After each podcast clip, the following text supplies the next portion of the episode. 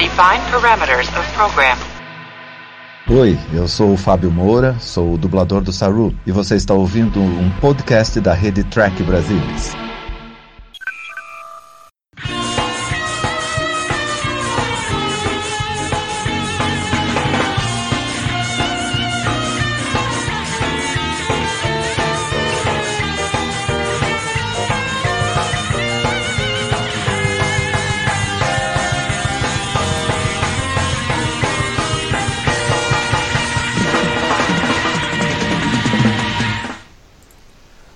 Olá, muito boa noite, seja muito bem-vindo a mais uma edição do Trek Brasilis ao vivo.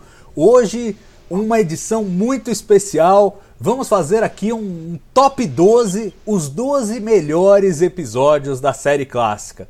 Claro que em qualquer exercício desse tipo, ninguém espera ter a lista perfeita, a lista ideal. Cada um vai ter a sua lista, é natural. Então a gente vai fazer aqui de uma maneira lúdica. Nós vamos, nós temos quatro participantes, incluindo eu, e nós vamos compor uma lista aqui, é, meio de ouvido. Cada um fez a sua lista e a gente vai compor uma lista que combina esses quatro resultados. Depois a gente vai dispor é, na descrição do vídeo a, a lista de cada um.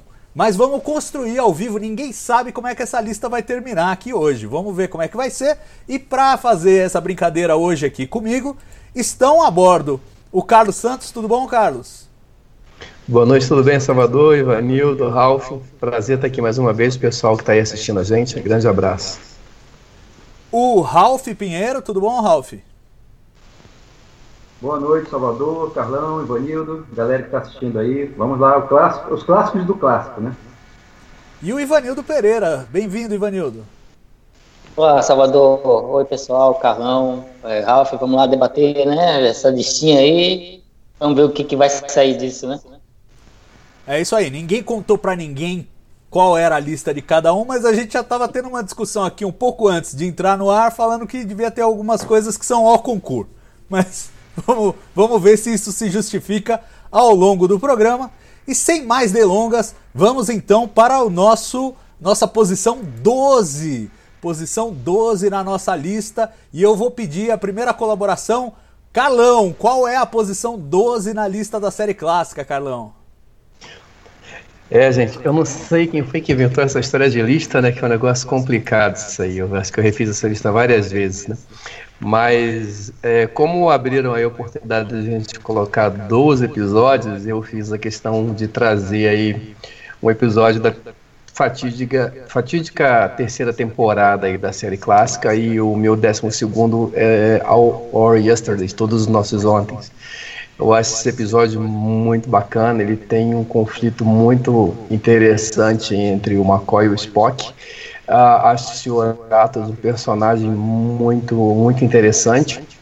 E eu acho que vale muito a pena dar uma conferida nesse episódio. É um exemplo de, mesmo quando a Jornada não esteve nos seus melhores dias, conseguiu produzir é, histórias interessantes. Então, a minha 12 posição é All Our Yesterdays. Boa. É, é um episódio que, vou te falar, ele.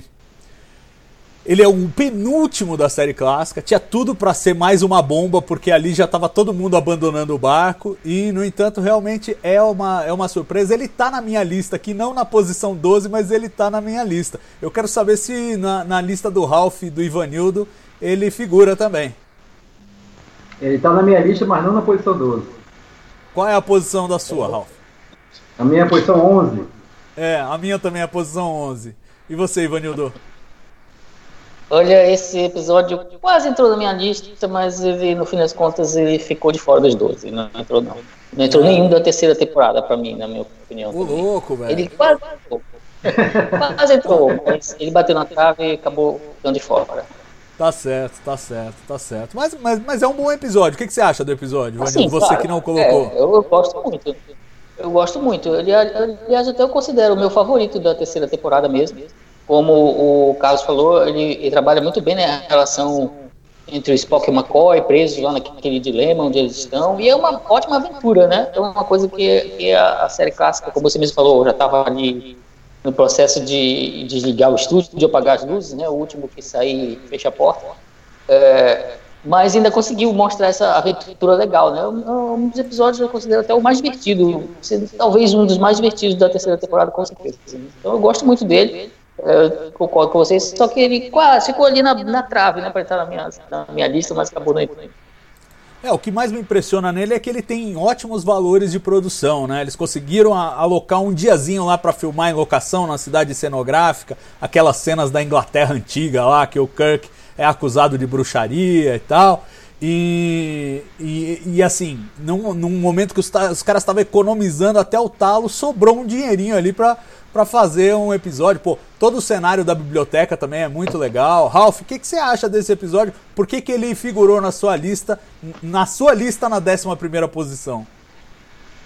Eu gostei muito da, da relação de Spock-McCoy, né? Aquela ali é a parte principal da, da, do episódio, né? Da trama muito boa, né? O Leonardo Nimoy está muito bem naquela. E a, a, menina que trabalha com isso também, ela, eu não me lembro o nome agora, porque, poxa, faz tanto tempo, né? Eu não me lembro o nome dos, mais dos atores. Mas a, a, atriz que trabalha com, com o Spock também faz muito bem o papel, né? E, e eu acho muito legal, muito legal. O, o, o, o McCoy e o Spock realmente já estavam bem trozados, né? E deram realmente a, o tom da, da, da, do episódio, né? Embora o, o Charter também não ficou para trás, né? Mas a, a, a, principal, né? A principal cena foi realmente do, do Spock com, com o McCoy, né? E realmente é uma surpresa, né? Foi um episódio surpresa porque foi um dos últimos episódios da terceira temporada que já estava já caindo de produção, já tinha episódios anteriores muito fracos, né?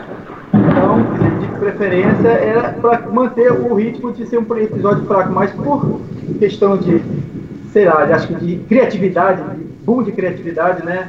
É, eu não sei quem foi que escreveu. Alguém sabe quem foi o, o, o escritor?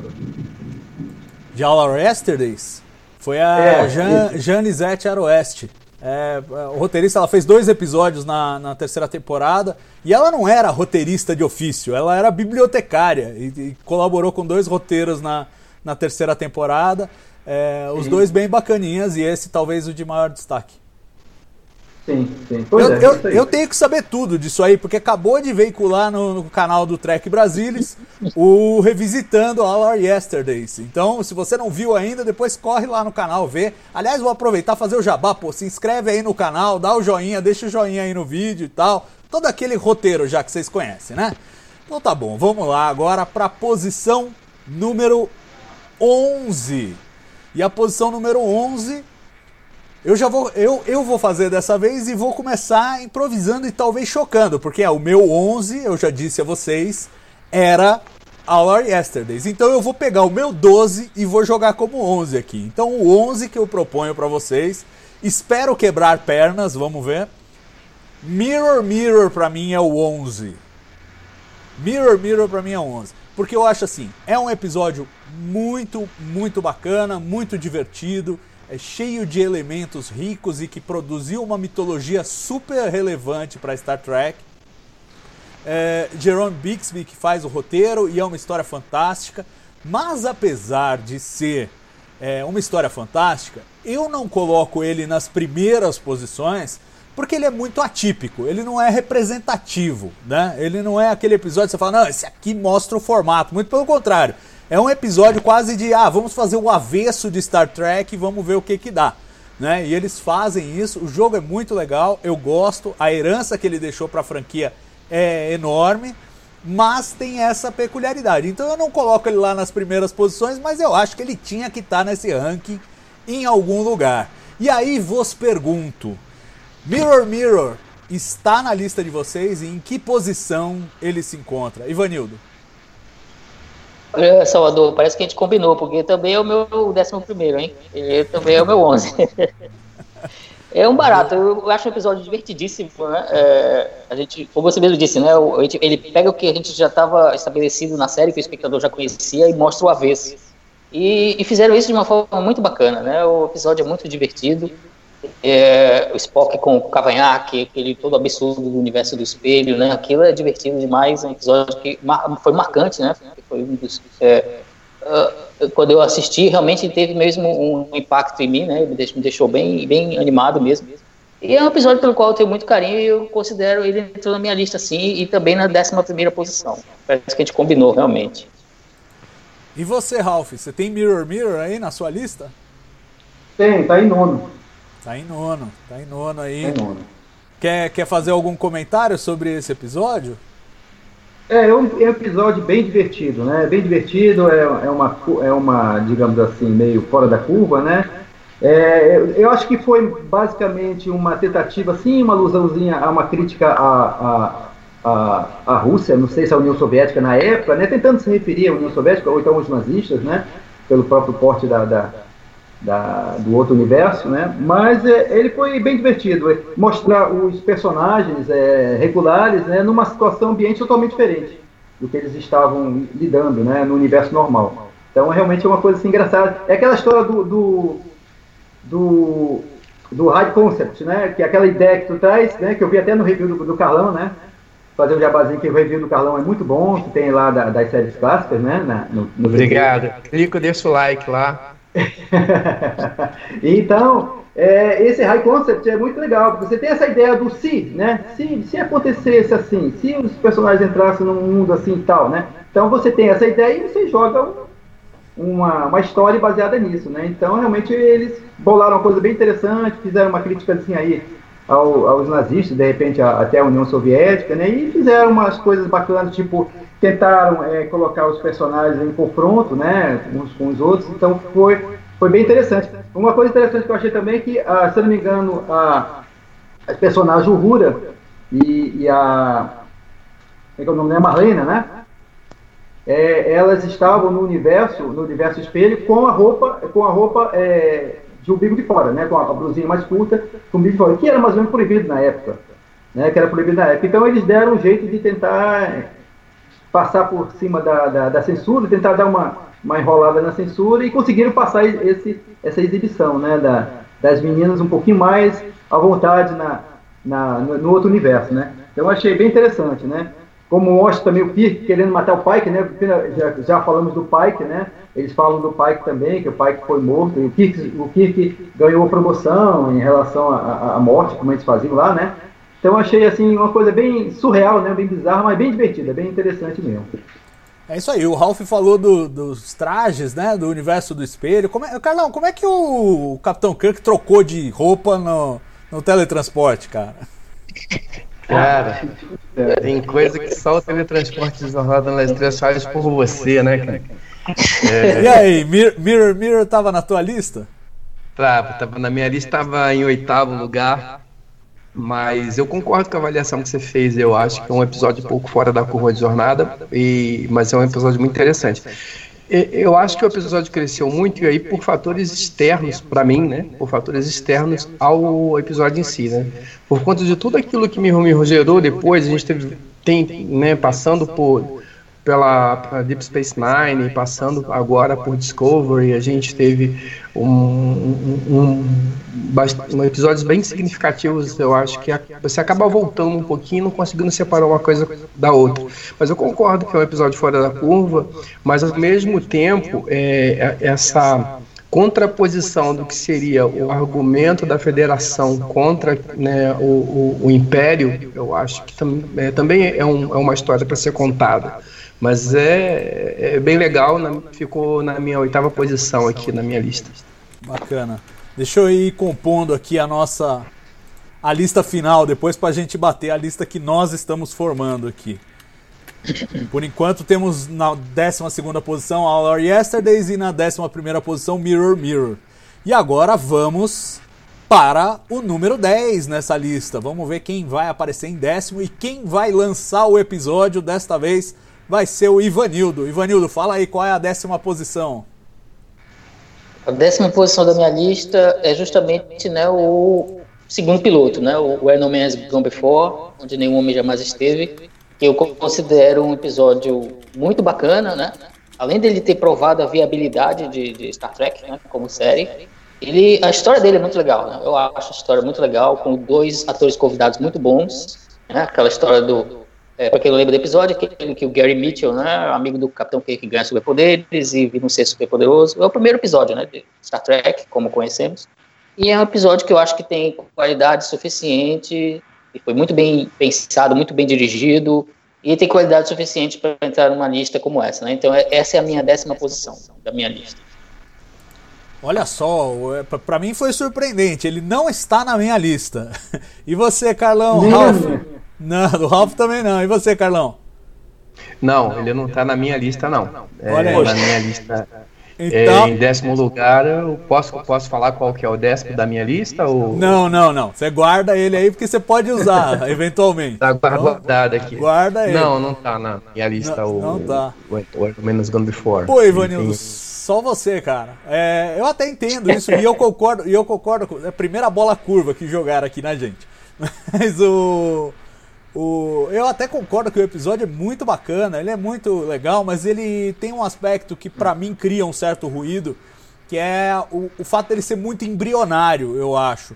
Né? Ele ainda tá com uma linguagem que não sabe ainda se é The Cage ou se é a série clássica é, faltam alguns dos personagens. Então eu acho assim, é, ele, é, ele, como trama ele é fantástico. Eu, e acho que ele bate numa tecla que Star Trek bateria muitas vezes, né? Aquela ideia de que o poder corrompe e o poder absoluto corrompe absolutamente. Como trama ele é maravilhoso, mas ele tem esses senões de formato que também me fazem olhar meio, não sei se é o lado purista em mim que fala, meu, tem alguma coisa errada com esse episódio.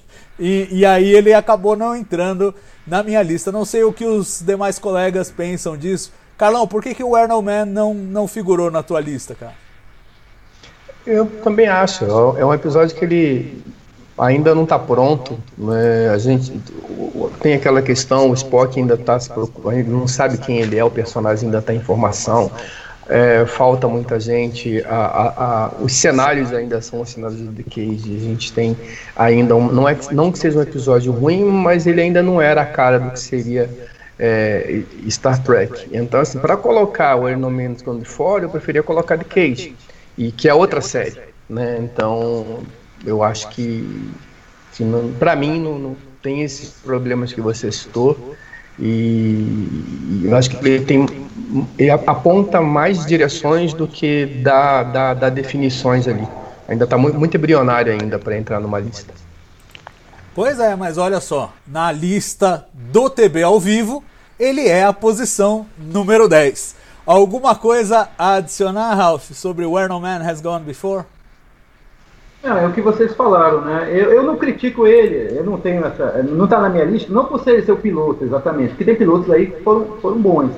Mas é exatamente por isso, porque ele parece que foi feito assim às pressas, né? Do tipo, é, The Cage foi bem, bem, foi bem bolado, bem, bem trabalhado, levou mais tempo e tal. Era que, o que o, o Roddenberry pensava que fosse aprovado, não foi. Então eles tentaram fazer um outro, um outro é, episódio com um piloto e estava uma coisa meio embrionária mesmo. Dá para ver que alguns personagens não estavam não formados, então estava uma coisa ainda muito, muito vaga ainda.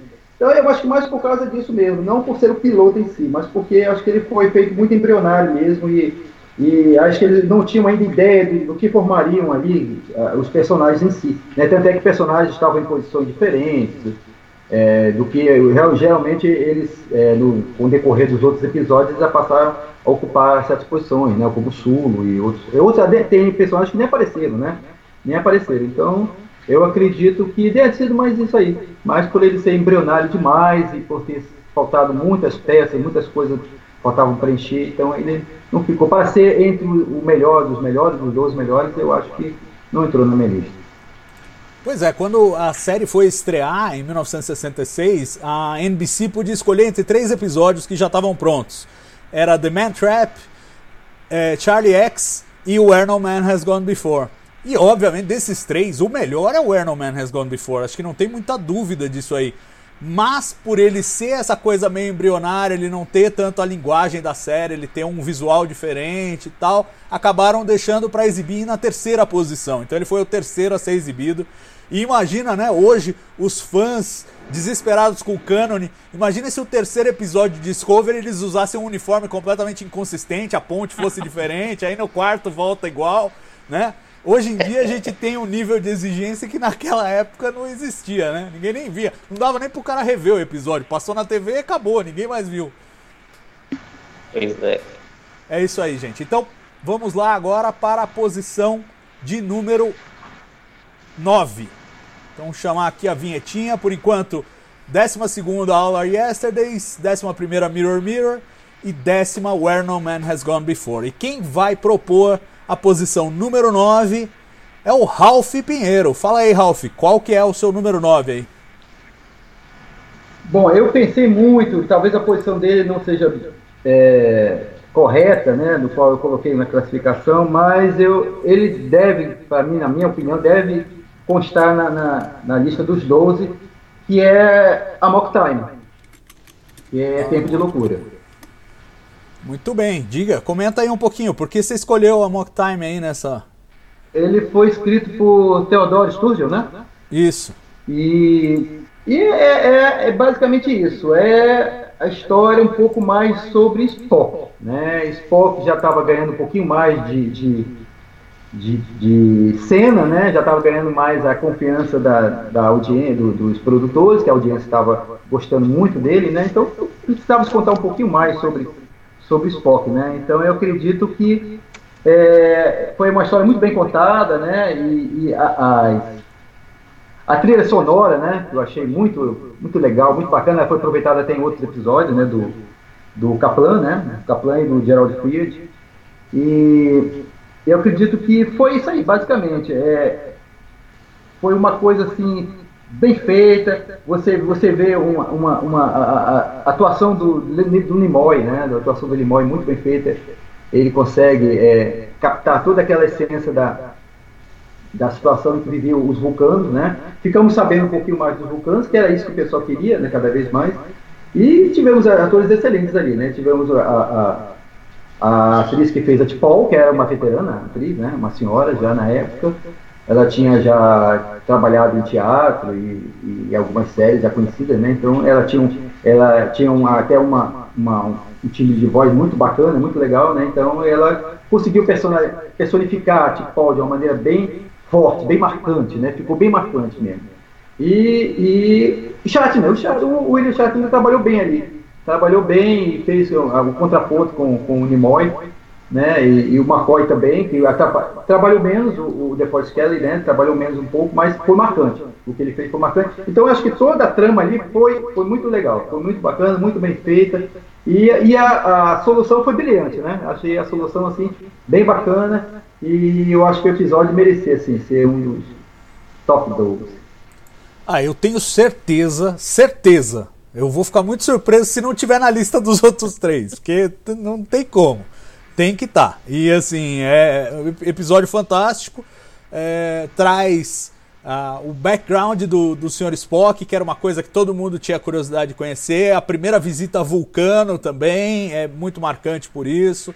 Ah, os valores de produção são bacanas. E, e, o episódio era tão bom e tão atraente que foi escolhido para ser o primeiro a ser exibido na segunda temporada. Então, assim, acho que não tinha como ficar de fora dessa lista. Só que na minha lista, pessoal, ele aparece em quarto. Eu não sei como é que vocês. Quero saber do Ivanildo e do Carlão se eles se alinham mais com o Ralph ali por volta do 9 ou mais comigo por volta do 4 ou de repente em outro lugar. Ivanildo, onde é que tá eu tô presumindo que tá, velho. Onde é que tá o Mock Time na sua lista? Ele tá, e parece que a gente combinou de novo, Salvador, porque na minha lista ele também é o quarto lugar. Eu considero ele, assim, top 5 mesmo, né, da série. É um episódio muito importante, né, por tudo que vocês já, já discutiram aqui. É um dos mais famosos também da série, né, foi parodiado é, em vários filmes, os Simpsons parodiou o episódio, né? Então é um, é um pequeno momento assim muito importante da cultura pop esse episódio, certo? Não só para a história de Star Trek, mas assim, em geral, né? Acho que até é, é, as pessoas que nunca assistiram a série talvez baterem o olho nesse episódio podem reconhecer de alguma dessas paródias, né? Então é um episódio que contribui muito, né? Para o estabelecimento de Star Trek e também para da cultura vulcana, né? Quando a gente pensa tudo que veio dele, tudo de bom que veio dele, né, não tem como não considerar esse episódio não só muito bom, mas também muito importante para o que a, a, franquia Star Trek se tornou como um todo. Né? Então, para mim, ele é quarto lugar também mesmo. É isso aí, eu só tenho uma coisa para dizer pro Carlão.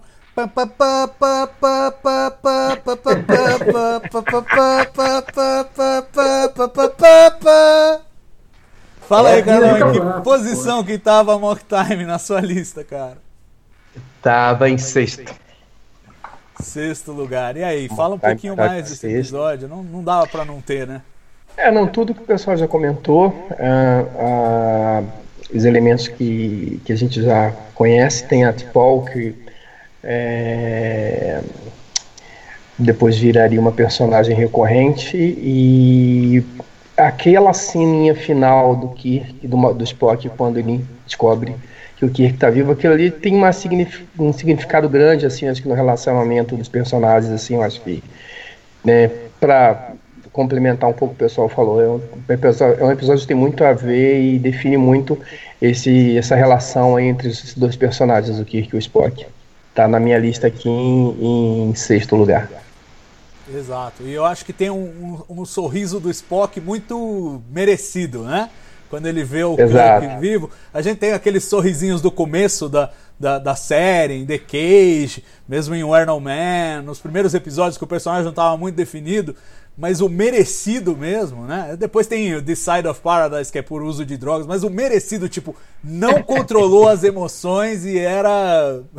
é esse aí do Amok Time, realmente. É, o episódio do Ted Sturgeon tinha que estar tá nessa lista. Mas o Ted ficou mais para baixo do que eu achei que ele ia ficar. Vamos ver se ele ainda aparece nessa lista mais adiante com algum outro episódio. Mas por enquanto, a Mock Time na lista do TB ao vivo é a posição número 9. E agora vamos para a posição número 8. E quem vai dizer quem é o oitavo episódio dessa lista é o Carlos Santos. Fala aí, Carlão. Bem, o meu 8 já dançou, né? então. Você pode emprestar é... um adjacente aí. Então eu vou pegar um adjacente aqui, eu vou colocar o Trouble of Tribbles, o Problemas aos Pingos aí em oitavo lugar. Okay. É, eu acho que é um episódio bem bacana, um episódio divertido. Ele, é, eu acho que é um episódio bacana até para quem não curte jornada, embora tenha alguns elementos ali que são da, do, do, do, roteiro da série, do dia a dia da série, mas é um episódio divertido, tem Klingons, tem o, o, o Briga de Bar, tem aquela história do espião que depois acabaria reverberando num episódio muito bacana de Deep Space Nine. Então, esse, esse embora a gente esteja falando de Star Trek da, série clássica, mas não tem como a gente não lembrar do episódio de Deep Space Nine quando a gente fala desse, desse episódio. E ele é muito divertido. Né? Eu, eu acho que é, uma das marcas de jornada da série clássica é dessa capacidade também de divertir, nesse sentido de ser engraçada, mas sem ser é, é, comédia pastelão. E o, esse episódio, acho que ele é muito representativo dessa capacidade que Jornada tem de divertir sem, sem ser tão infantil assim. Tem umas cenas aqui e ali que a gente. Mas acho que está dentro do, do, do contexto do episódio. Para mim, é, não é, mas estar tá ali perto ali seria um, um bom, uma boa posição um, ali um, um, esse oitavo colocado aí pro problemas dos filmes. Vou ficar de novo muito surpreso se não tiver na lista de todo mundo, mas a posição realmente é um ponto de debate aí. Ralph, onde é que tá esse episódio? Tá na sua lista? Tá, oitavo colocado. Oitavo? Pô, então você foi em cima da pinta, pô. você e o Carlão estão em cima aí. Muito bem. E você, e você, Ivanildo? Na minha lista ele ficou em nono, nona posição. Ele é o meu, era o meu nono. Pô, eu sou o único então entusiasta desse episódio, porque eu coloquei ele na segunda posição. Eu gosto muito de The Trouble with Tribbles.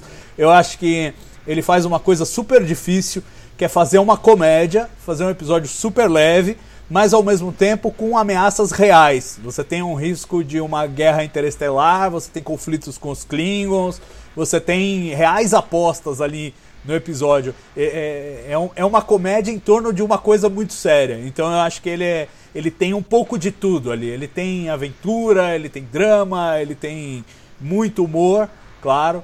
E, e eu acho que também é, vem um, é um dos episódios que mostra ali o, o auge da gestão do Gene Alcun na série, né? Embora o episódio seja do David Gerald, é, toda aquela coisa do humor do, do Gene Alcun que eu gosto muito e que ele estimulava também é, na série aparece em The Trouble with Tribbles. Para mim é um episódio. Eu tem dias que eu acho que ele é o número um e tem dias que eu acho que ele é o número dois, mas nunca sai dessa dessa dessa flutuação. Mas aqui para nós ele vai ser o número 8, The Trouble with Tribbles.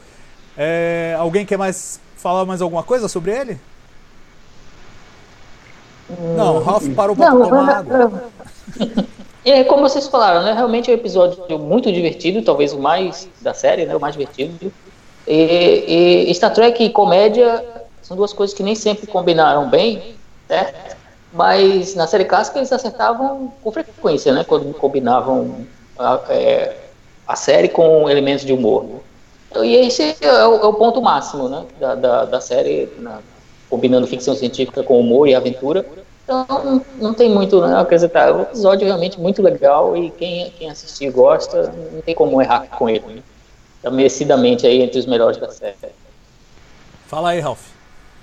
É, eu só não gostei muito da caracterização dos Klingons, né? É, eu, eu, achei bem, assim, muito, sei lá, não, não era aqueles Klingons que a gente viu em Missão de Misericórdia, que acho que foi antes, passou antes, não foi? Sim. É, foi o episódio anterior. Pois é. Aí você assiste Missão de, Missão de Misericórdia, assiste esse, aí há uma, há uma distoância entre os, entre os Klingons, né? Um Klingon meio, ficou meio bobão, meio. meio não, não, esse ponto, o, o episódio é ótimo, é, é, divertido, é brilhante, legal, achei bacana.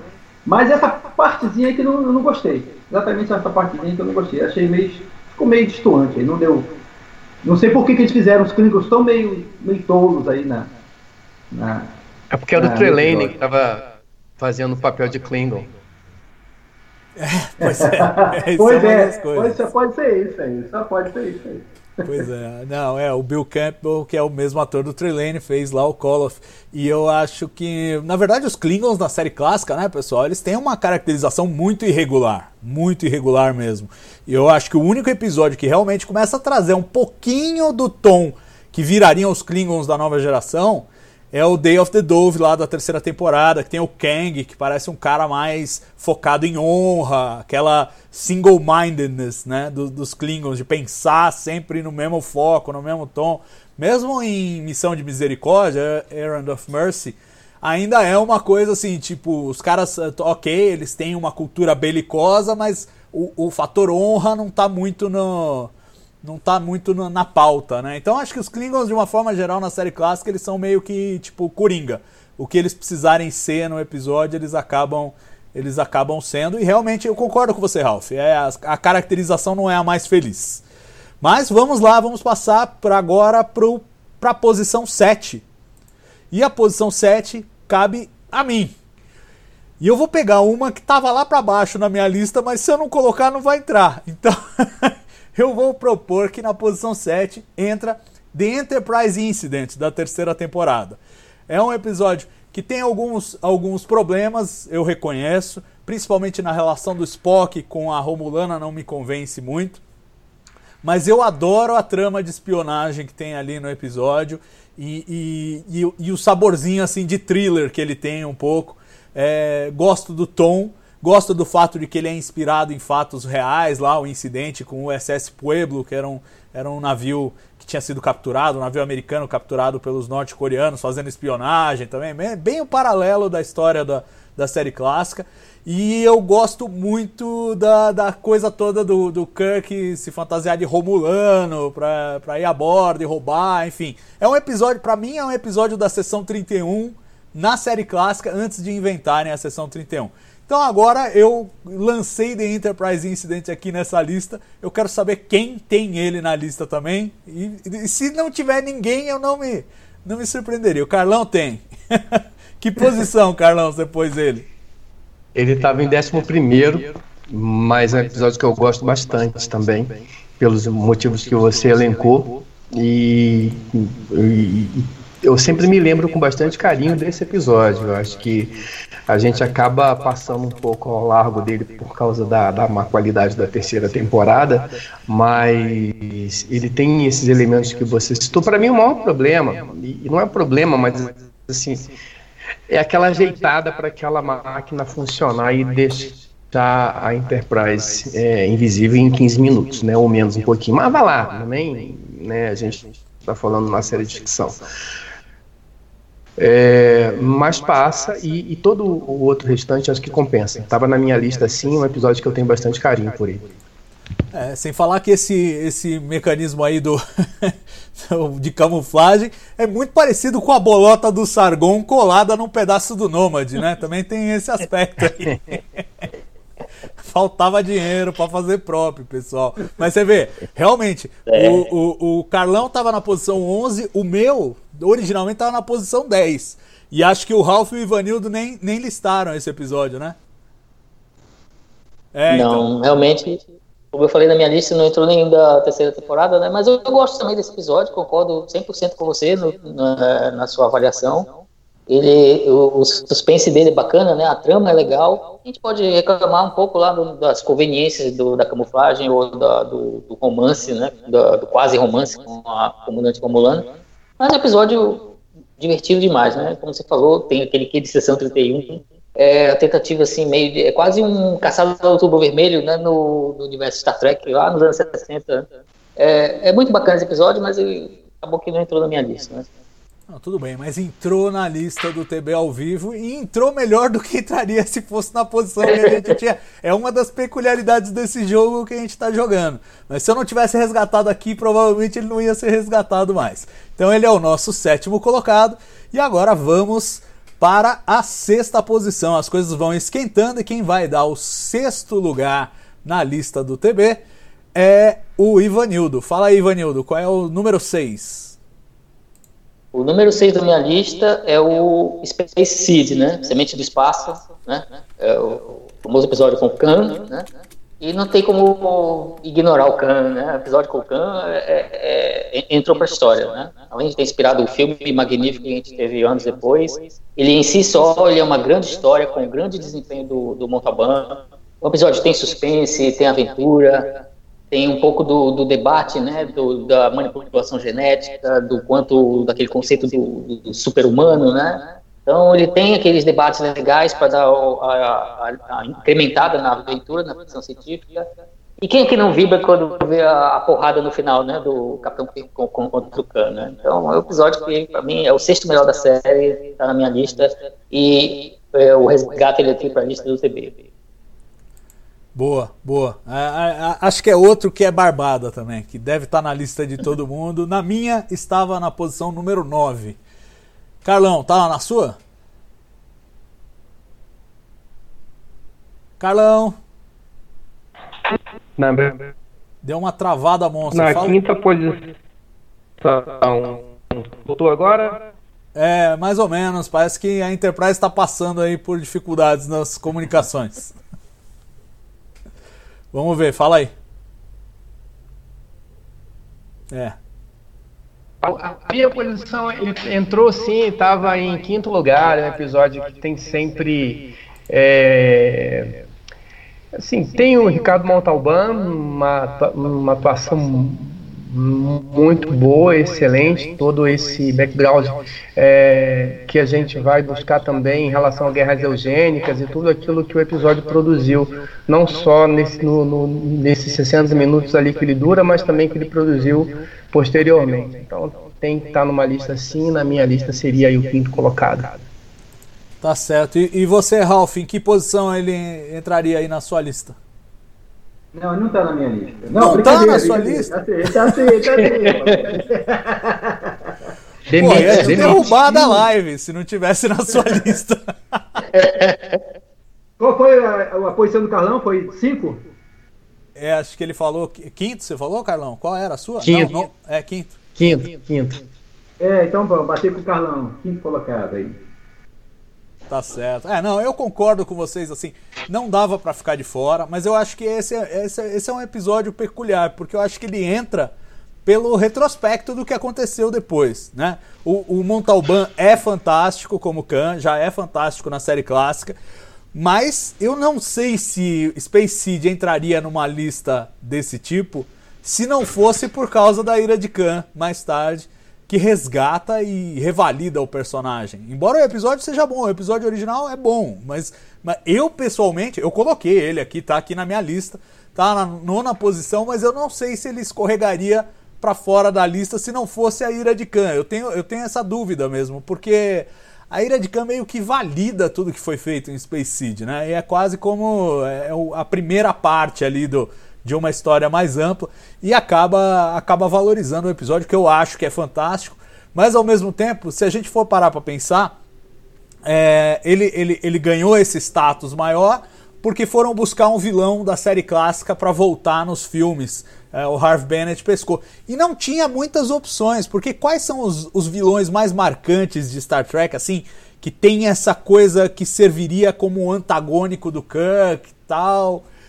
Eu não vejo nenhum outro. Talvez eles pudessem ter pego um dos Klingons, mas de novo, tiver, houve três, então qual e por quê? Talvez o Kor, mas aí já não tem mais aquela coisa do arqui-inimigo, né? O arqui-inimigo do Kirk só pode ser o Khan. Então, assim, e isso é o episódio original que entrega, não tem. Mas talvez porque ele, porque ele foge um pouco da norma de Star Trek, que é de não fazer inimigos é, que são do mal e pronto.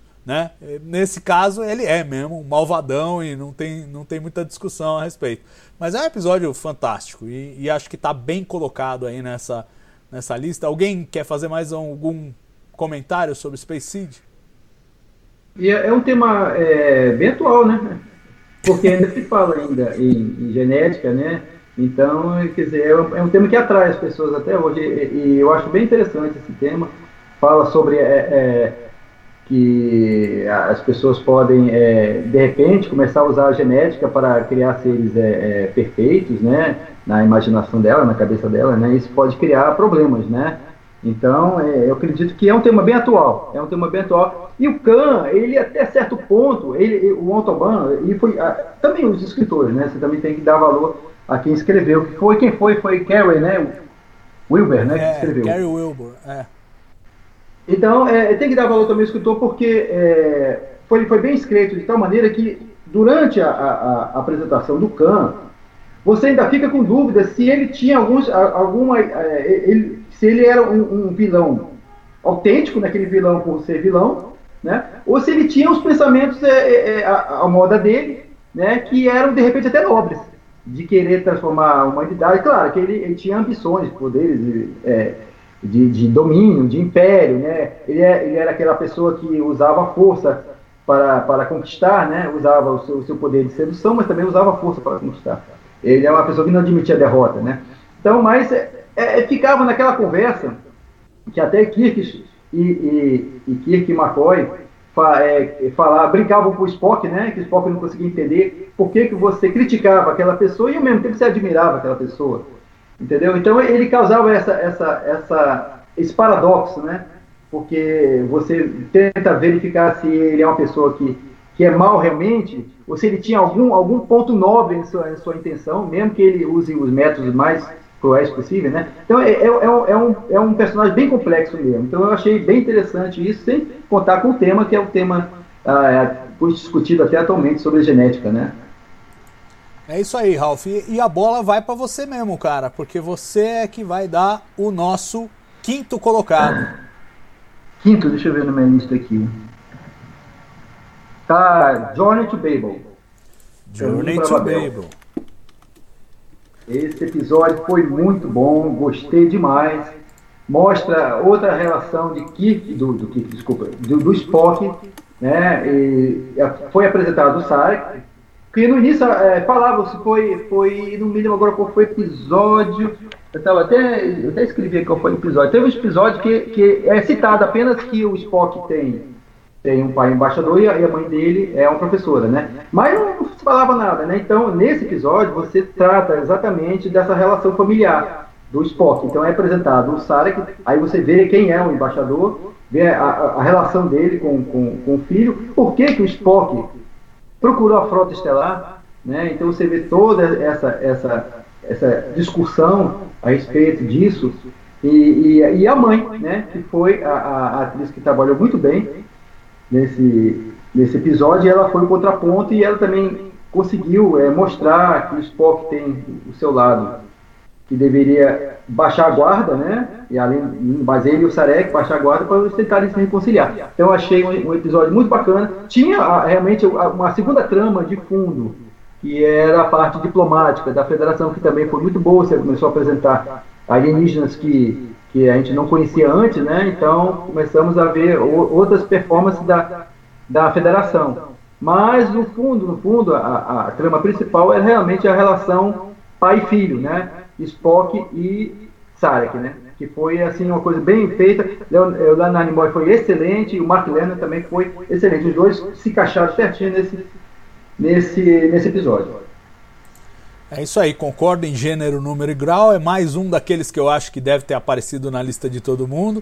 E, e acho assim: é, o Ralph lembrou muito bem que a backstory da família do Spock foi plantada pela DC Fontana em The Side of Paradise. E aí ela volta em Journey to Babel para realmente mostrar o que ela tinha só falado lá em The Side of Paradise. É um episódio que completa muito a história do Spock e rende até hoje, né? A gente vê aí tramas em Discovery que são diretamente baseadas no que a gente viu neste episódio. Ivanildo, tava na sua lista também? Tava, tava sim, tava em oitavo lugar. Tava... É um episódio realmente que não tem como escapar, né? Como você falou, ele tem, merece estar na lista, porque é um grande drama, uma grande aventura, um grande suspense, né? Em tudo que um episódio Star Trek tem que ter, na minha opinião. E você, Carlão, tava na sua lista?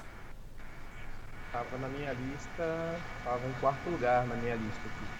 Ah, adicionando aí tudo que o pessoal já falou, uma interpretação muito legal do Mark Lennon como Sarek, eternizou ali o personagem. E, e, também da Jane Wyatt junto com, com, com o Leonardo. Então, é, não, acho que não tenho muito que acrescentar o que o pessoal já falou. É um episódio que a gente tem é, é, que reverberou, reverbera até hoje, né? E a gente tem continuidade de muita coisa dentro do, universo de Jornada das Estrelas a, pra, a, partir das premissas que a gente encontrou nesse episódio. A única coisa que eu tenho que acrescentar é a, a, a participação do Leonard aí, que foi mais uma vez sensacional. Já, já tanto em Balance of Terror como aí como pai de Spock mostrou a capacidade dele e é por isso que a gente tem esse carinho grande por esse ator. Um dos motivos é esse episódio. Não, sem dúvida. Aqui na minha lista, já vou passar para você, Ralph. É, Journey to Babel estava em sétimo, mas na lista do TB ao vivo ficou em quinto lugar. Fala aí, Ralph. É, eu acho que o episódio foi todo bem encaixado, até a parte política, né? Foi toda bem encaixadazinha, é, com direito até humor, né?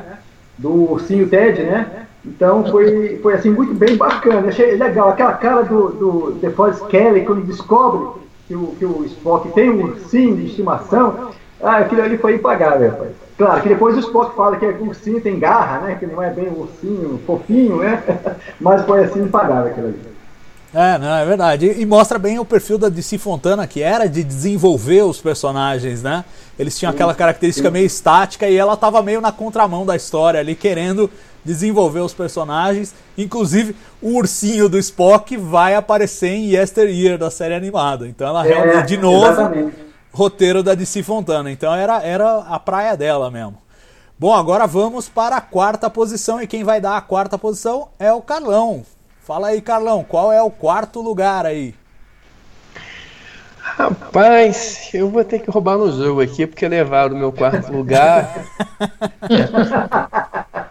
Eu vou colocar em quarto lugar The Doomsday Machine. The Doomsday Machine. Colocar, é um episódio que ele tem.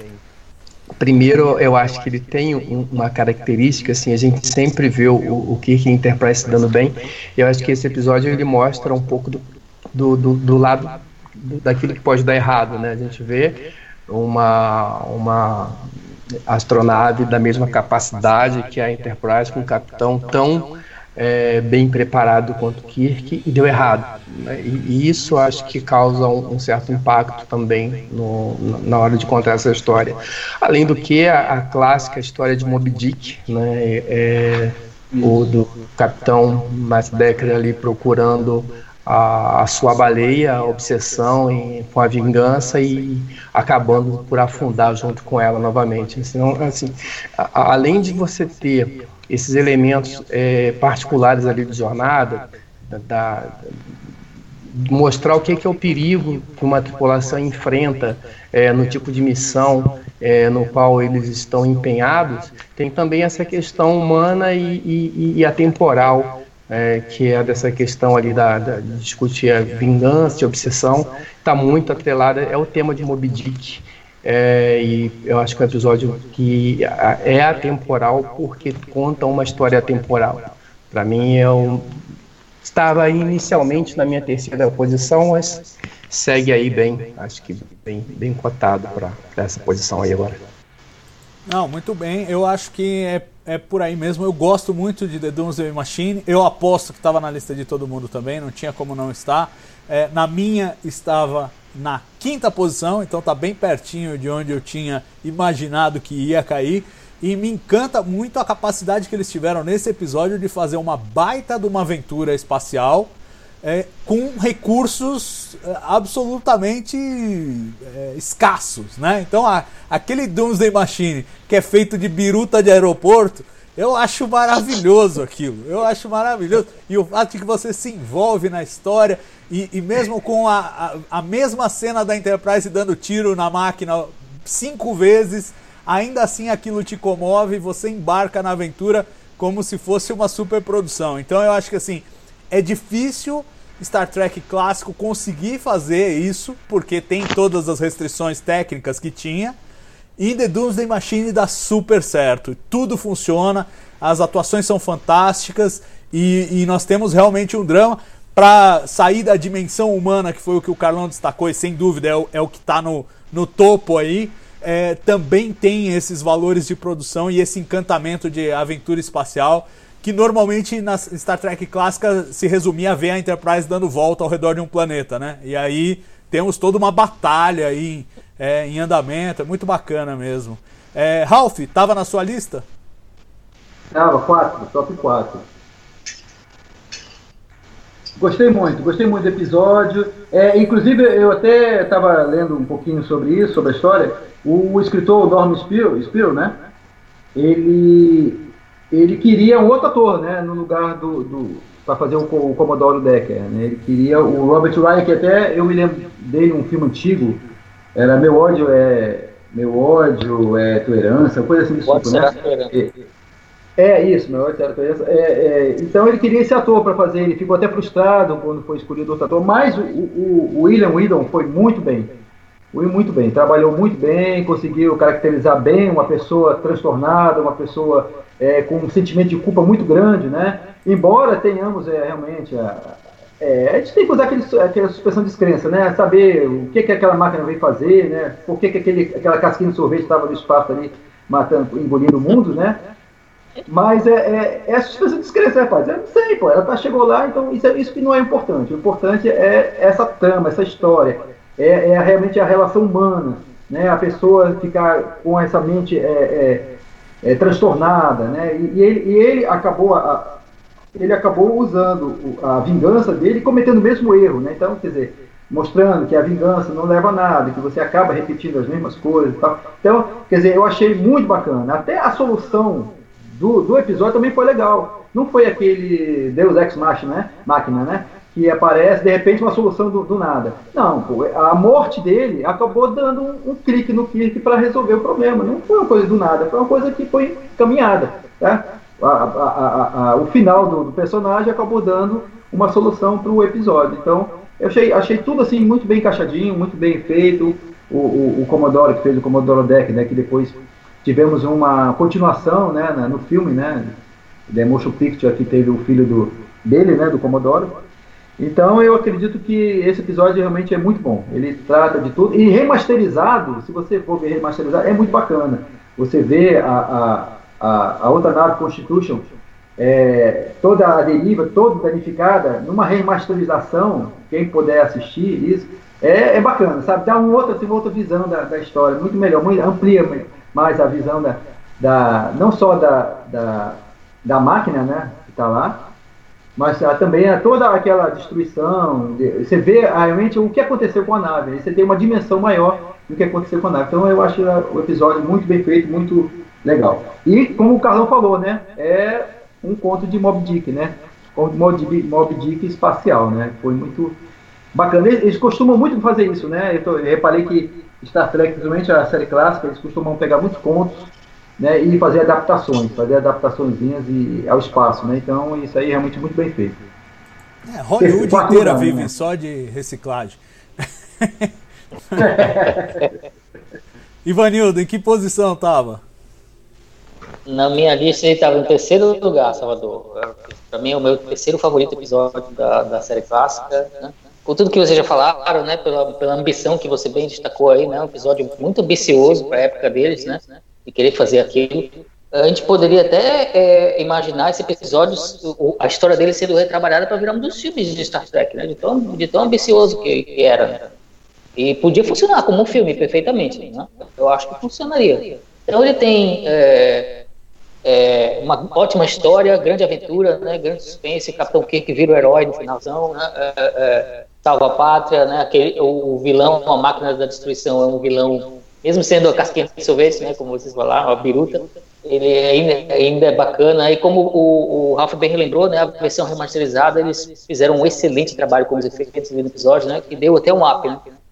Porque é um episódio que tinha uma grande ideia, só que eles não tinham o, os recursos, né? É mais ou menos o contrário do que a gente vê hoje em Hollywood, né? A gente tem todos os efeitos visuais do mundo à disposição e os roteiros são, são fracos. Né? É, o, é o contrário, né? O que, que acontecia naquela época, né?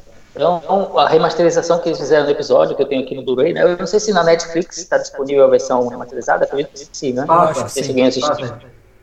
Então, é, é, é, né? Então é sensacional. A oportunidade de ver o episódio com, com efeitos remasterizados, então ele faz, torna, que já era muito bom, ainda melhor, né? Então eu considero ele realmente o terceiro melhor episódio da série clássica mas vai lá, tá bom no quarto lugar. tá é isso. Não, eu, o que eu tô impressionado é o seguinte: em termos de esforço coletivo, até que a, as, as listas meio que vão vão se, se coadunando aí num meio termo que eu acho que todo mundo pode aceitar no final. Mas enfim. Pois é. é vamos ver se teremos impugnações ao final. Mas agora chegou a hora de ir para a posição número 3. E a posição número 3 me cabe.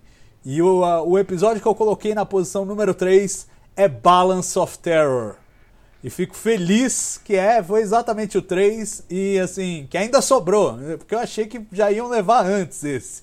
Mas é, consegui aí emplacar na, na posição número 3. Acho um episódio fantástico porque ele, ele, ele, combina o drama psicológico ali dos dois capitães, e eu acho isso muito válido. É, ele mostrar o, o, protagonista e o antagonista em mesmo nível, e os dois com o mesmo sofrimento, do tipo, nós não queremos uma guerra, mas estamos sendo empurrados para uma. Então é um drama muito adulto, muito sofisticado, tem aquela capa de ficção científica, mas como drama, se você tirar, e, e de fato ele é baseado em filmes de guerra é, se você tirar a, a, a, ficção científica e botar só dois comandantes de potências rivais que estão num jogo de gato e rato, sabendo que o que eles fizerem pode levar seus países à guerra, e, e, e não necessariamente eles concordam com as ordens que eles receberam e que eles estão dando, e o drama de fazer essas decisões em fração de segundo, eu acho absolutamente fantástico. Um, um roteiro muito apurado, muito bem escrito, é, do Paul Schneider. E claro que naquela época, com altas reescritas ali do, do Roddenberry, principalmente. Mas, mas é um episódio que tem tudo de Star Trek e, e assim mostra a sofisticação da série ainda no começo, um dos, dos primeiros episódios a ser produzidos ali, um, primeiro terço da, da primeira temporada e já com toda essa sofisticação. Então acho que entra bem aí na terceira posição. Quero saber se alguém não tem Balance of Terror na sua lista. Todo mundo tem. Então, Ivanildo, me diz em que posição ele estava. Na minha lista está em segundo, em segundo, segundo lugar, né? É um episódio fantástico mesmo, né? Como você já ressaltou aí, né? É, é um drama, é um, é um drama realmente adulto, né? Dentro de um cenário de ficção científica, realmente mostrar que o fato dele mostrar que o, o, herói e o inimigo não são tão diferentes assim também é uma coisa muito madura, muito muito poderosa dramaticamente e as atuações são incríveis, né? O Shatner, o, o Leonardo Nimoy, o Mark Lena de novo. Então é um episódio que para mim é claro é, tem algumas coisas ali como estranhas em relação da guerra, da, da, como estabeleceram a guerra, a guerra com os romulanos, né? Mas a gente aceita, né? E, claro, também outro episódio que tem reverberações até hoje no universo Star Trek. Então, é um episódio, para mim, beirando a perfeição e que é um dos melhores, realmente, da série clássica. Merece estar no pódio, realmente. Agora estamos no pódio, né? Então, ele merece estar no pódio. Ralph, onde é que ele tava aí na tua lista, cara? É, terceiro lugar. Terceiro lugar, sim. É um dos três episódios que eu gosto mais de, de da série clássica, né? E foi muito bem escrito, né? Uma, uma atuação brilhante do, do Mark Lerner, né? E mostra isso mesmo, né? É, honra, é, glória, né? É, é, é dois, dois capitães basicamente iguais, né? Com o mesmo pensamento, a mesma estratégia, são bem astutos, né? E é, se igualam, né? Se, se, equivalem, né? E o respeito um ao outro, né? Tanto é que Kirk no final, né? Pede que eles sejam, sejam tenta, tenta convencê-lo de que ele não deve é, se autodestruir, né? Mas é, é realmente é uma, é uma história muito bacana, muito legal e, e, eu acho que foi muito bem feito, né? Trouxeram a batalha do mar para o espaço, né? É, pelo que eu vi, pelo que eu li alguma coisa, parece que foi baseado em Raposo do Mar, no filme Raposo do Mar. É, que era uma batalha entre um, um se não me engano, um navio é, americano e um, e um, submarino alemão, né? Nessa batalha de, de gato e rato. Então, é, eu acho que foi muito bem feito. Eu, eu gostei muito, gostei muito dos adversários. É, você vê né, a caracterização é, é, do, do, dos personagens, é, os, os, que estão coadjuvantes em volta também tiveram um trabalho muito bem feito, inclusive o rapaz que fez o, o noivo pretendente da, da, da, da ex-noiva de Spock, né? Ele trabalhou como, como um dos centuriões, né? depois ele foi realocado para Mocktime, né? E também fez seu trabalho, mostrando a honra e, e, disciplina que eles tinham, né? Acima de tudo. E aquele negócio de eu estou, eu não quero estar aqui, mas eu estou fazendo o meu trabalho. E vou fazer o meu trabalho o melhor possível, né? Então, basicamente é isso aí. Então, achei que merecia esse terceiro lugar na minha lista. E você, Carlão, você acha que o Mark Leonard era melhor comandante Romulano ou Sarek, cara? Em que posição tava na lista? Olha, é, esse episódio tá, é o meu segundo episódio. Ah, estaria na minha segunda posição. Mas eu acho que é um episódio que o pessoal aí que é fã do Canon deveria pedir para remover esse episódio de Jornada nas Estrelas do Canon, porque é, os phases paravam diferente, tá? Então quem é Canon não pode é, gostar de Balance of Terror. O cara que defende, né, que, que, que gosta de regra, ele não pode, está proibido de gostar de Balance of, Terror porque é, a, Enterprise funcionou de um jeito totalmente diferente para esse episódio funcionar. Ah, então, que fica aí esse registro. É, eu adoro esse episódio, é, gosto demais dele. É, tirando o Orconcor, eu acho que é um episódio que eu realmente gosto bastante. Só que, e esse só que é, é, não é uma crítica, mas o episódio ele não é como o, o Ralph comentou, baseado no The Enemy Below. Ele é copiado. Para quem tiver a oportunidade de pegar esse filme aí, A Raposa do Mar, e dar uma assistida, você vai ver que o argumento, o roteiro é praticamente inteiro o roteiro desse filme, tá? Eu acho que não, é um demérito, tá? Eu continuo gostando do episódio. É, o episódio ele, ele conseguiu pegar, captar essa, essa questão ali da, da guerra, do, do, transforma a, a Enterprise no Destroyer e a nave romulana no submarino e a gente consegue ver é, a, como é como é que esse comportamento entre as duas tripulações e os dois dois capitães ali cumprindo as suas ordens. Mas, cara, vai lá ver The Enemy Below, depois você volta aqui e diz se eu estou errado. Mas eu curto demais o episódio, eu acho que ele tem grandes valores de produção, definiu várias coisas em relação à jornada também. Infelizmente, depois os Romulanos não foram assim tão bem apresentados. Felizmente, tivemos Picar. Para tristeza de alguns, para alegria de outros, eu estou entre os alegres que resgatou um pouco dos Romulanos. E acho que é difícil dizer. Eu, é, o, o Leonard mandou muito bem é, tanto como Sarek como o comandante Romulano. E talvez, talvez tenha sido até, eu não sei se a, a, morte, a tragédia acaba mantendo a lembrança, né? A maneira como ele termina o episódio, talvez tenha, tenha é, mantido essa lembrança eterna do comandante Romulano. Mas em tão pouco tempo conseguir fazer o que ele fez, acho que é uma característica do, do, do, da, grande, da grande qualidade desse ator aí. Não sei, eu acho que não, não dá pra gente pensar numa jornada nas estrelas sem Sarek, então vou ficar com Sarek, mas é, é difícil sair de cima do muro dessa sua pergunta aí, Salvador. É, não, eu acho mesmo. Ele mesmo falava, né, que obviamente ele tinha um vínculo emocional com o Sarek, mas o papel que ele gostou de fazer mais em Star Trek foi o Comandante Romulano, que era um papel que tinha uma textura toda especial e realmente ele, ele carrega boa parte do episódio ali, apesar de ser um ator convidado em um episódio só, ele faz mais do que muito regular em muita série por aí. É isso Exatamente. aí. Agora chegamos ao número 2. Que foi? O Ralph quer falar?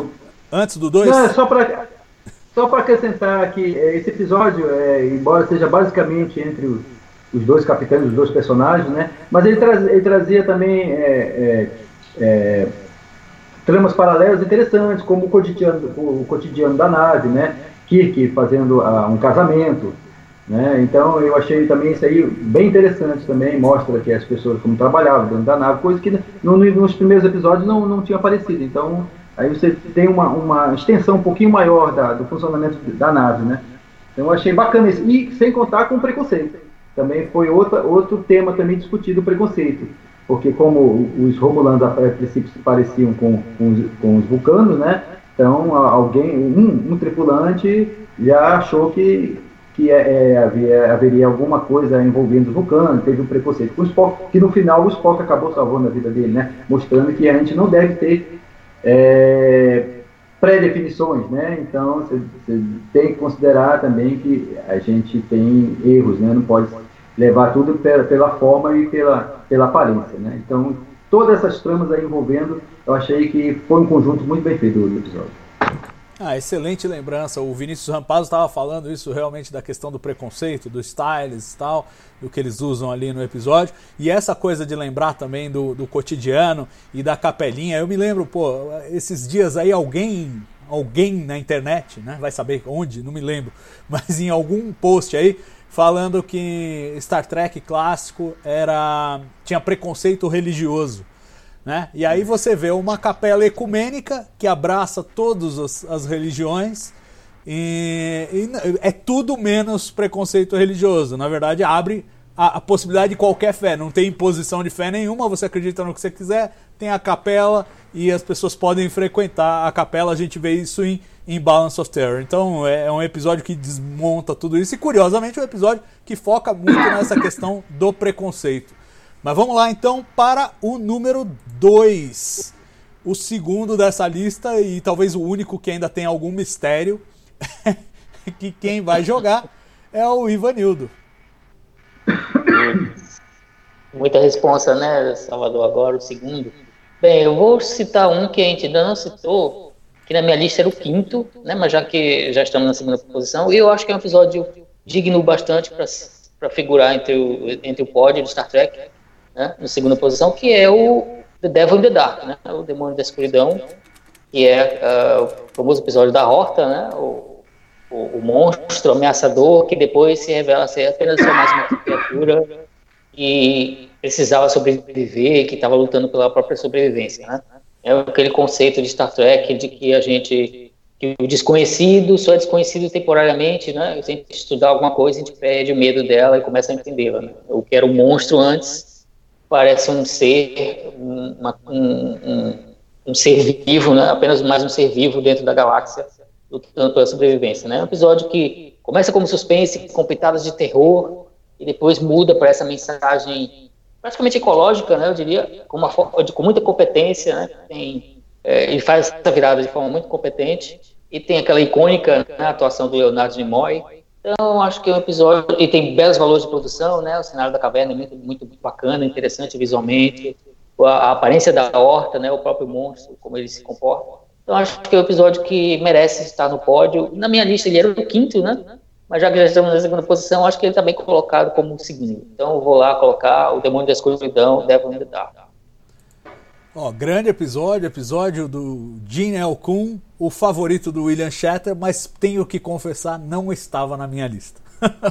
não estava na minha lista, mas aí é, é, é, por uma questão de gosto pessoal. Eu concordo com tudo que você falou, eu acho o episódio maravilhoso, mas não estava na minha lista, assim, gosto pessoal mesmo. Tem algumas coisinhas ali é. nele que eu falo. Ah, algum de fora, né? É, então, mas, mas, mas eu concordo com você. É, e, e, tenho certeza que 90% dos fãs vão, vão concordar que é um episódio que pode perfeitamente estar na segunda posição, sem prejuízo algum da qualidade da nossa lista. Ralph, estava na sua lista? Não, não estava na minha lista, não. Mas, e do é, Carlão também não? Você falou. Do Carlão também não? Na minha, mas um, um pouco mais para cima, estava em sétimo lugar. Em sétimo. Olha. Tá certo. Ah, eu, então... eu, só vou dizer, eu só vou dizer que não estava na minha lista, embora se fosse os 15 primeiros, eu estaria na minha lista dos 15 primeiros. É um bom episódio, mas. primeiros, né? não, não, sem dúvida, sem dúvida. Eu acho que é, esse. Mas esse... preferência. Esse e The Return of the Archons eram dois que estavam para entrar, eu não sei se entra, se entra, se não entra, com 12 não entraram. Mas é, realmente. É é, acho que está bem escolhido. Eu gosto muito desse episódio. E o Carlão, que botou na lista, pode falar um pouco mais sobre ele. Ah, eu gosto desse episódio. Ele tem seus probleminhas, como todos, acho que todos os episódios de Jornada tem, mas eu acho que esse episódio ele tem essa, é, é, um pouco da mensagem ali da, da série clássica. É, acho que de, de descobrimento, né, de, de, de abraçar o diferente. É, dessa coisa de você é, é, é, entender que as diferenças podem ser complementares e, e no começo o, o que as pessoas, os mineiros achavam que eram monstros, estavam matando todo mundo, acabou se tornando uma forma de cooperação. E acho que essa é uma grande mensagem que, que Jornada nas Estrelas traz, é uma jornada, é uma, é uma, é uma mensagem, de novo, para usar essa palavra, né, mais uma vez, atemporal. E em alguma, de alguma forma essa, essa história é uma história, é uma das muitas histórias eternas. Né? Você vai ver coisa um, similar, né? não é igual, mas tem um fundo parecido para Dança com Lobos, anos depois. Você Avatar, é um pouco dessa história de você encontra algo diferente e depois você vê que aquela diferença, na verdade, ela te complementa e te faz melhor.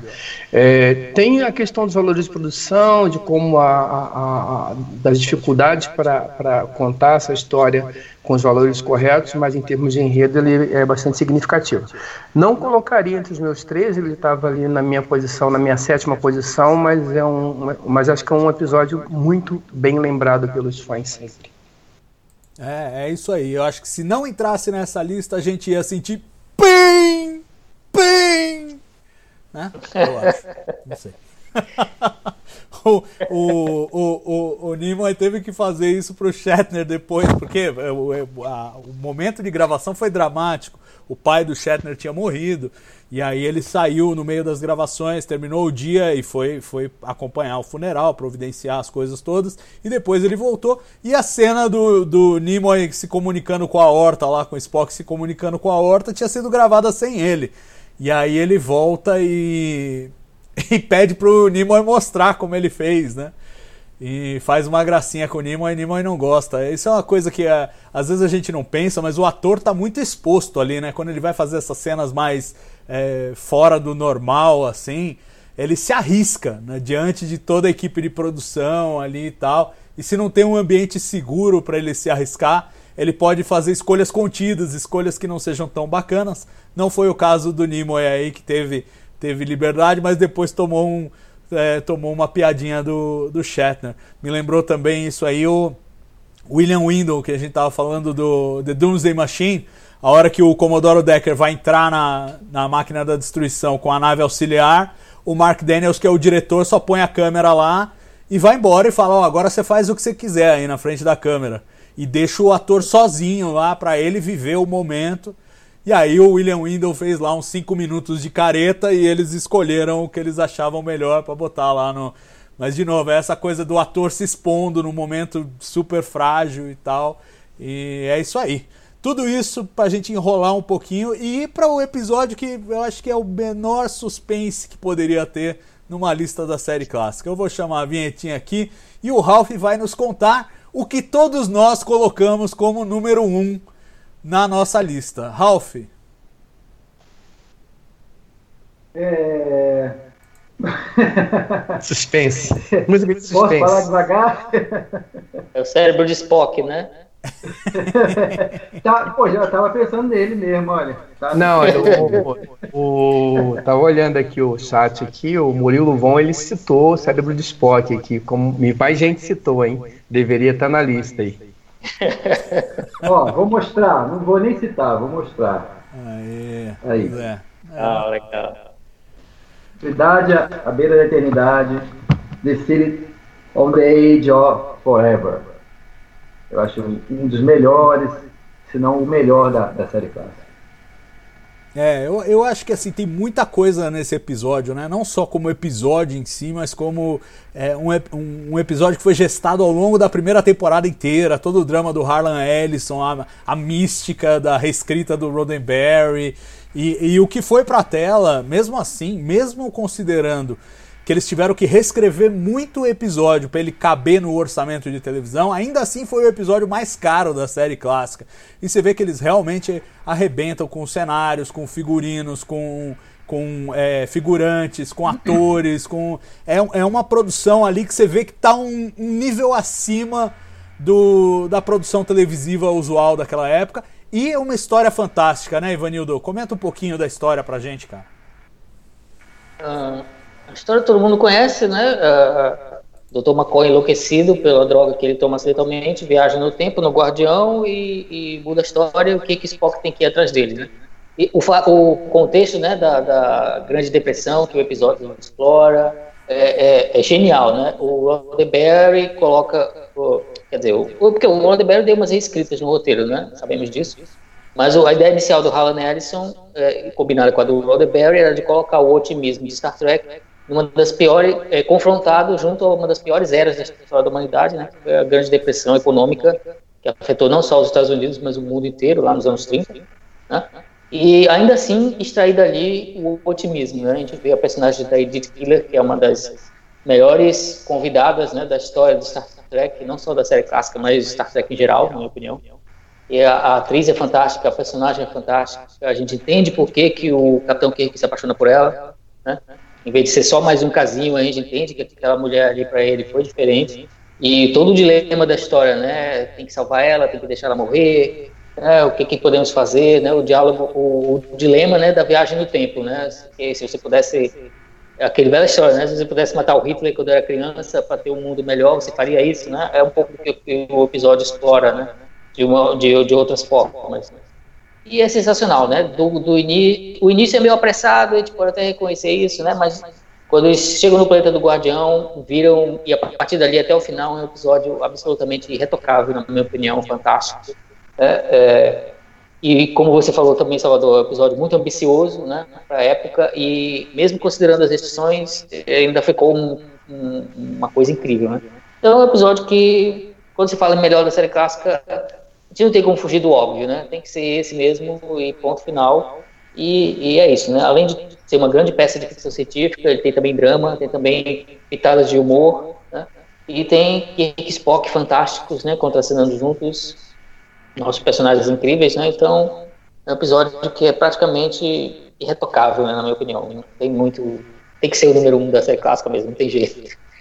É, e talvez ele seja o grande ícone dessa, dessa dupla Kirk Spock, né? Ele, ele representa isso de uma forma muito intensa e talvez tenha imposto isso é, para o resto da série, porque de certa maneira, até então, pensando aqui um pouco, a gente não vê muito essa dupla Kirk e Spock assim resolvendo um problema só eles dois, né? E aí aparece pela primeira vez e meio que define a série até hoje. A gente pensa em Kirk, pensa em Spock, pensa em Spock, pensa em Kirk. Então é um pouco por conta desse episódio. E ele tem, como você mencionou, tem um pouco de tudo, né? E tem todos os sabores ali dos principais escritores da, da série clássica. Então tem o humor do Gene Alcun, a história do a orelha presa na colheitadeira de arroz.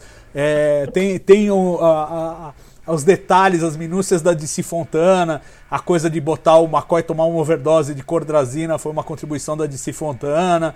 E, claro, a genialidade do Harlan Ellison e o formato do Gene Roddenberry. Então, no final, junta, junta um pouquinho de tudo ali para formar um clássico, né, Carlão? Olha, tem de tudo. Valor de produção excelente, como vocês já comentaram. Um, tem excelentes atuações é, do, do, do Nimoy, do Saturn. é, também é, do elenco, que eu esqueci o nome da atriz, perdão, mas pois o Salvador me salva aí. John Collins, é isso?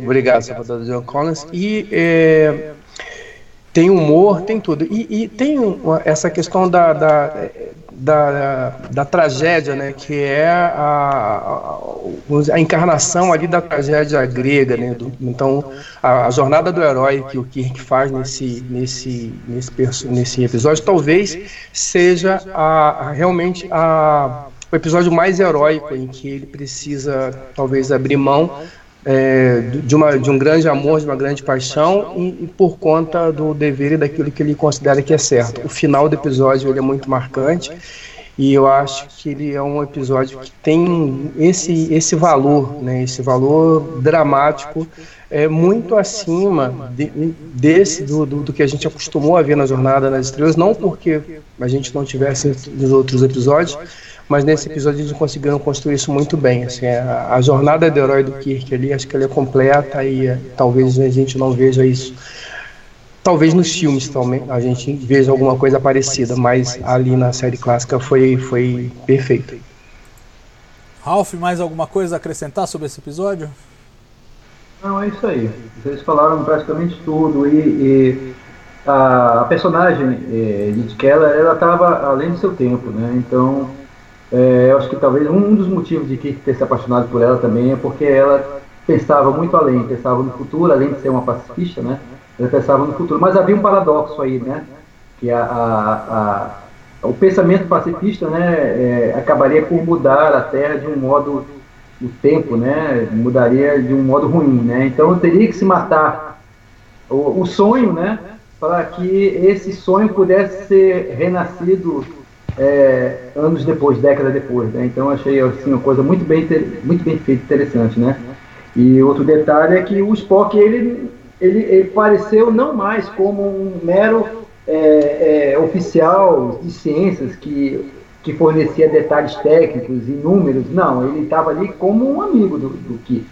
Então ele era o contraponto do Kirk. Ele, ele, ele tentava colocar o Kirk na sua razão de que é, a, a, a, a a situação ali tinha que exigir um sacrifício, né? Então ele, ele fazia o que voltar a essa razão. Né? Então ele agia como um amigo mesmo, basicamente. Né? E tem, claro, o lado do humor, né? Que pego literalmente com as calças na mão, né? Pela polícia e tudo, tem aquele lance legal, né? Mas é, realmente a história foi muito bem feita. Eu achei assim, esse, esse é o contraponto, né? Ter que se matar um sonho ali para que ele possa renascer no futuro, né? Que seria o sonho da própria, própria Star Trek, né? Seria o futuro de Star Trek, né? Então achei assim muito bem feito. É como você falou, foi, cada um deu uma pinceladinha, né? Com a criação maior do, do Harlan Ellison. E cada um deu o seu pitaco, corrigiu. Eu, me, eu li alguma coisa, não sei se foi um memorial, foi no próprio do Carlão, é, falaram que é, no início ele queria que o personagem que, que enlouqueceu seria um jovem tripulante que vendia drogas, né? Aí parece que isso aí não foi muito bem aceito no primeiro rascunho, aí tentaram colocar mais pro, pro, pro McCoy, pro lado do McCoy, né? Tirando isso aí, o resto foi tudo bem feito e eu achei muito legal e, e é, merece, para mim merece ser o primeiro colocado, tá? Não, a história era essa mesmo. Abre aí esse gibi que você tem aí que você vai ver. É essa a história. É um cara que vendia droga dentro da Enterprise. E, e, e sinceramente, com todo respeito ao Harlan, mas esse, a. Esse gibi aqui, ô Salvador? Não, não, esse também é muito bom, mas eu tô falando do, é. da, da, adaptação em quadrinhos do, do Cidade à Beira da Eternidade. É, e, e, eu acho que a escolha é, que foi feita pela produção, a revelia do Harvan Ellison, acaba sendo melhor. Melhor do que ter um vilão é, clássico, um cara malvado, que foi, é, é ser o Dr. McCoy a pessoa mais doce que podia existir, que de repente descarrilha a história toda. Então acho que é. compõe a tragédia ali de uma forma positiva, o que eles modificaram. Harlan Ellison, que me perdoe. Mas agora, bom, vamos, vamos bater aqui a lista final, como ficou, e vamos ver o que, que temos de sobras aí, o que, que cada um de nós colocou que acabou não entrando na lista. Então, ó, só batendo aqui com vocês a lista, nós ficamos na 12 posição, All Our Yesterdays, Todos os Nossos Ontens. Na 11 posição, Mirror Mirror, O Espelho. Na décima posição, Where No Man Has Gone Before, Onde Nenhum Homem Jamais Esteve. Na nona posição, Amok Time, Tempo de Loucura. Na oitava posição, The Trouble with Tribbles, Problemas aos Pingos. Na sétima posição, The Enterprise Incident, o Incidente Enterprise. Na sexta posição, Space Seed, a Semente do Espaço. Na quinta posição, Journey to Babel, é, A Caminho de Babel. A quarta posição, The Doomsday Machine, A Máquina da Destruição. Na terceira posição, Balance of Terror, O Equilíbrio do Terror. Na segunda posição, The Devil in the Dark, O Demônio na Escuridão. E na primeira posição, The City on the Edge of Forever, A Cidade à Beira da Eternidade. Calão, o que, que ficou de fora aí na sua lista? Menagerie. The Menagerie. É, também tá na minha, é uma das que ficaram. Quer fazer uma menção honrosa aí? Menção honrosa a capacidade de, de, de reaproveitar o episódio né, inicial The Cage com bastante qualidade e conseguir é, criar um background muito interessante, tanto para as histórias pregressas da Enterprise, como para a história do Spock. E o episódio em si ele funciona bastante, ele é um episódio bem interessante, né? Eu acho que eles conseguiram fazer um trabalho muito bem feito com esse com, com homenagem que eu considero um único episódio, tá? Eu não penso como parte 1 e 2, para mim é uma única coisa. E eu acho que foi um trabalho muito bem feito. Ficou um episódio bem gostoso de assistir, bem redondinho. É, e foi bom se a gente não tivesse tido oportunidade depois de, de rever The Cage, a gente não ter perdido esse material foi, foi muito bom. É, não concordo contigo, estava na minha lista aqui também, porque é, é um pequeno milagre, né, o que foi operado. Você tem um piloto é, com todo mundo diferente, menos um personagem. Você não pode refilmar nada, você não pode chamar ninguém de volta. E ainda assim você constrói uma história ao redor que encaixe direitinho e que, e que crie um senso dramático, não seja só um clip show, né? A gente vê a, a, pior possibilidade disso em Shades of Grey, da nova geração. Você junta lá um clip show do Riker e acabou. Né? Aqui eles pegaram um episódio, enfiaram dentro de outro e a história ainda, ainda para em pé de, de uma maneira bem, bem satisfatória. Então eu concordo com você. Estaria taria na minha lista. Na minha lista estava na posição 6. Na sua? Tava, tava em décimo. Mas é. essas posições, cara, se eu fazer a semana que vem deve estar tá tudo trocado, mas tava aqui. não, tudo bem. Mais alguém colocou The Menagerie ou não? Ok. Não. Ok. Fala aí, Ralph, por quê, cara? e que posição? Eu botei, foi na sétima posição. Na sétima posição. Não, é exatamente o que vocês falaram aí, tudo. Eu, eu, eu acho legal The Kid, né? Muito bem bacana bem boladinho, né? É, mas a, a, ideia foi muito bem encaixada, né? Aproveitaram a, a, o piloto não, não, não aprovado, né? E fizeram uma história muito bem boladinha, então muito bem legal, muito bem encaixadinha. E eu achei interessante, bem, bem bacana. É, por eu gostar de The Cage, né? Eu acho que qualquer coisa que se encaixe com The Cage aí fica, fica na, na, na minha preferência de melhor episódio. Né? É o que vocês falaram é isso aí. Exatamente isso. Tá certo. Tem mais alguma sobra, Carlão? Ou foi só isso? Só isso. Acho que foi, louco, só mudou posição, mas estava tudo aí. Ô, louco. É isso, então. Então, no final entrou Where No Man Has Gone Before e na sua teria entrado The Manager. Exatamente. É... Ralph, tem alguma outra sobra aí? Eu achava, eu botei uma aqui que eu achava que merecia uma menção honrosa, que é de Galileu Serra, né? Que seria para mim o episódio do Spock, né? o Spock lidando com, com o comando pela primeira vez e a, sua, a sua confrontação com, com os tripulantes e como ele enfrentaria uma situação de perigo, teria que sacrificar vidas ou não, usar a lógica ou usar a, a emoção. Né? Então eu achei um episódio assim, muito legal, muito bem feito. É, e, e, o Leonardo Nimoy trabalhou muito bacana. Inclusive tem até um personagem que é o Bowman, né? que ele é, o Don Marshall, né, que fez, é, depois mais tarde ele fez é, Terra de Gigantes, né? Então ele foi o contraponto para o Spock, questionando a, a, a, algumas decisões do, do Spock sendo tomadas, né? E no final o Spock toma aquela decisão basicamente humana, né? Que ele não alega, alega que não, que é lógica, mas foi uma decisão, uma decisão basicamente de desespero. Então eu achei muito legal esse contraponto do Spock. Para mim é o episódio do Spock. Para mim ficou, na minha lista ficou em décimo, décimo lugar. Tá certo, tá certo. É, não, pois é, a introdução da nave auxiliar. Antes disso, em The Enemy Within, Isso. se não tivesse como transportar, as pessoas morriam e pronto. É. é, foi só esse que sobrou? O The Manager estava na sua também? Ou não? Tava, na minha tava. Foram esses dois? Tem mais algum? Tava... Não, não, foi os dois que, que eu acrescentei a mais na lista. E você, Ivanildo, tem alguma sobra aí, cara? Teve dois que eu listei entre os 12 que acabaram não sendo discutidos aqui, né? Que foram o. É porque a, a série clássica tem muito episódio legal, né? Então sempre ficava ficando alguma coisa de fora, né? Na minha lista, em 12 lugar, eu tinha colocado o Ghost de Armageddon, Taste of Armageddon, né? Que acabou não entrando aqui em nada. Que é um episódio que eu acho um barato, muito divertido, né? Com um uma história que acaba ficando com um tema um pouco atual, né, da, da, da guerra, informalidade vale da guerra, guerra, guerra, tecnológica, né? É, então é um episódio que acaba tendo um tema atual e eu gosto muito de como ele é desenvolvido, né? Aquele ritmo de aventura, de suspense. Eu gosto muito dele, né? Entrou na minha lista em 12 lugar. E em sétimo lugar na minha lista estava o Missão de Misericórdia, né? O Errands of Mercy, que acabou não entrando né, no nosso também, mas eu considero realmente um grande episódio da série. É, é, é, o primeiro episódio com os Klingons, né, que tem os Organianos e a luta do Capitão Cake para trazer os Organianos para a Federação, enquanto os Klingons estão chegando lá, né. Então, episódio, outro episódio muito bacana, com aventura e tensão, que eu coloquei na minha lista em sétimo lugar, acabou não sendo discutido aqui no, no, no, ranking, no ranking da, da live, né. Mas foram esses dois que ficaram de fora, né. Eu, eu, eu, também adoro o The Manager, né? Se fosse 13 terceira posição, ele provavelmente teria entrado. É aquele negócio, né? Da série clássica tem muito, muito episódio legal. Então sempre acaba ficando um, num ranking, sempre acaba ficando um ou outro de fora. Ah, sem dúvida. Eu, eu, eu, gosto das duas escolhas suas que ficaram de fora, Taste of Armageddon e, e é, Errand of Mercy. São, são duas muito marcadas do, do Gene Alcun e eu sou para mim, Gene Alcun é o melhor escritor da história de Star Trek, ponto parágrafo, então eu gosto muito dos dois. E gosto especialmente de Errand of Mercy. Eu confesso que eu flertei com esse episódio na hora de fazer a lista.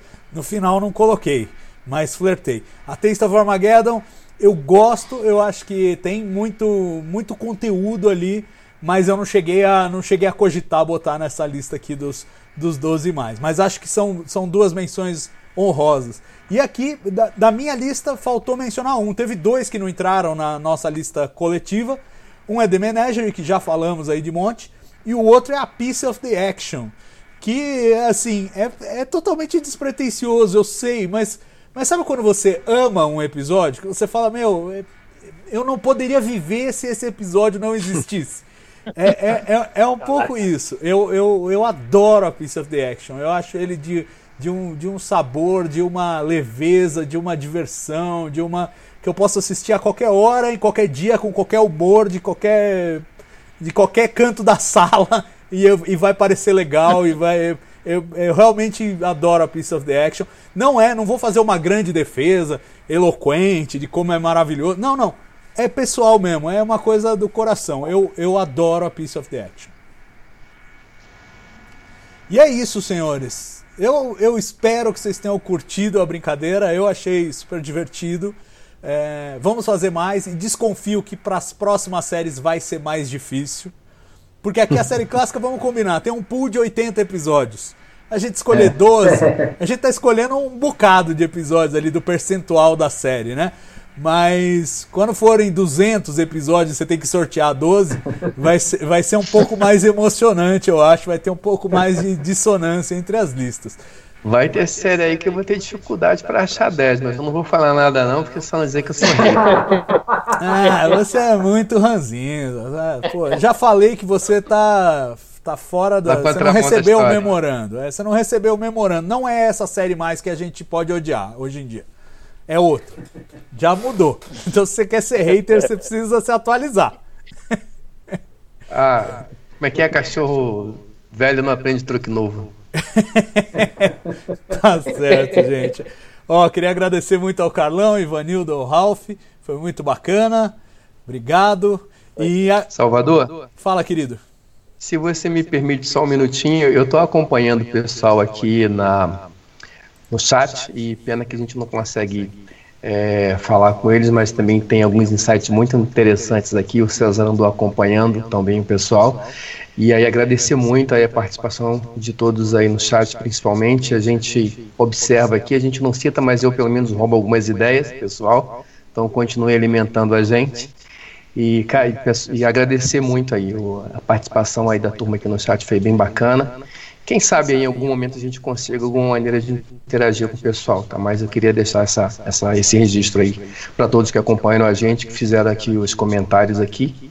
E é claro, sempre sobra ou falta alguma coisa em relação aos episódios, mas é, é uma brincadeira e legal que todo mundo se engajou nela. Uma acho, acho, importante tudo que você falou. Primeiro é isso, né? A gente, a gente tenta acompanhar aqui ó, na medida do possível.